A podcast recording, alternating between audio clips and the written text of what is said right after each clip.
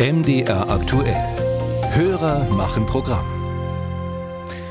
Zum neuen Jahr treten ja für gewöhnlich einige Änderungen in Kraft. Dieses Jahr betrifft das unter anderem die Mehrwertsteuer in der Gastronomie. Da galt nämlich im Zuge der Corona- und der Energiekrise der ermäßigte Satz von 7% auf Speisen.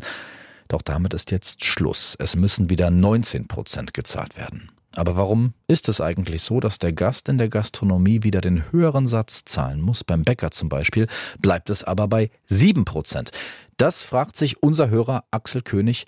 Christine Kielon hat die Antwort. Die verschiedenen Sätze bei der Mehrwertsteuer werden in einem eigenen Gesetzbuch festgehalten, dem Umsatzsteuergesetz. Und das unterscheidet zwischen Lieferungen und sonstigen Leistungen, erklärt der Plauner Steuerberater Thorsten Wagner. Wenn ich zum Bäcker oder zum Fleischer oder in den Supermarkt gehe, dann wird es mir geliefert und dann hält das Umsatzsteuergesetz hierfür den ermäßigten Steuersatz bereit.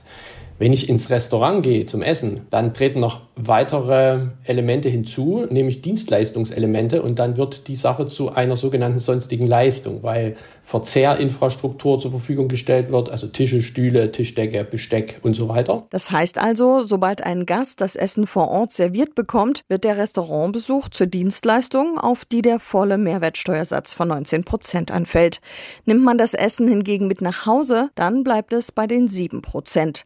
Wagner erklärt, dass es eine ganze Liste gebe, auf der mehr als 50 ermäßigte Warengruppen stünden. Also das Umsatzsteuergesetz definiert die Lieferung von Dingen, die dem ermäßigten Steuersatz unterliegen. Und da gehören eben Lebensmittel, Nahrungsmittel mit hinzu, weil es eben der Grundversorgung der Bevölkerung dient und also als politischer Wille eben ein niedrigerer Mehrwertsteuersatz gilt, um eben den Endverbraucher nicht über Gebühr zu belasten. Der Hauptgeschäftsführer des Sächsischen Hotel- und Gaststättenverbandes DEHOGA, Axel Klein, hat wenig Verständnis dafür, dass die Gastronomie wieder den vollen Mehrwertsteuersatz auf Speisen nehmen muss. Das klingt immer so Grundversorgung.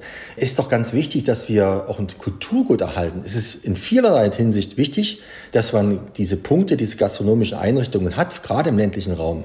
Was findet da dann statt? Das ist doch nicht nur Essen gehen oder nicht nur Speisen zu sich nehmen oder satt werden, es ist viel mehr. Das Restaurant sei hier auch ein Ort des kulturellen Austauschs, an dem die Menschen zusammenkämen, so klein.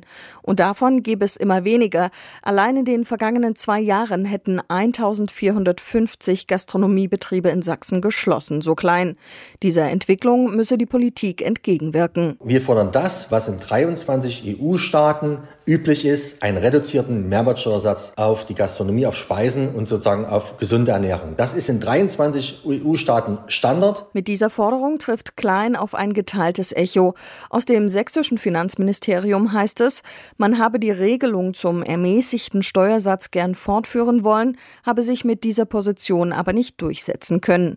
Das Bundesfinanzministerium teilt dagegen auf Nachfrage mit, dass die überwiegende Zahl der aktuell geltenden Steuerermäßigungen historisch gewachsen sei und man derzeit nicht plane, die grundsätzliche Systematik zu verändern.